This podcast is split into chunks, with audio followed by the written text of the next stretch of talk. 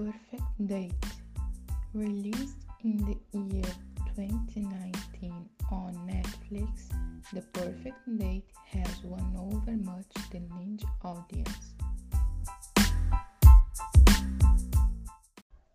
This is a romantic comedy directed by Chris Nelson and a young and very talented cast, such as the only 25 year old American lead actor Noah Centineo. His charming performance as a handsome gentleman is played by Brooks, a young low-income student full of dreams.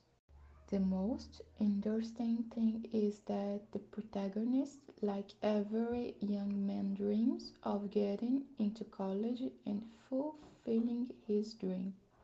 And to do so, he is able to go on the most sensational dates and is given money to be anyone's romantic partner for a few hours, becoming someone he is not, from studying about the person to speaking what they like to hear, thus finding a chance to become the college student he is always dreaming of.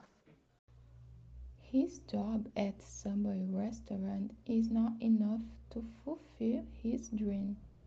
After being encouraged by his first victim, his friend Celia, the young man faces a series of bizarre encounters to get into Yale College, one of the most overrated universities in the United States.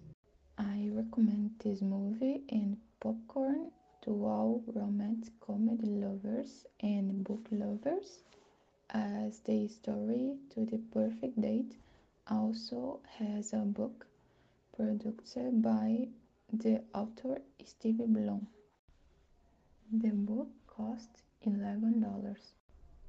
For everything in life, there is a price, but is it really worth it to be someone you are not for money?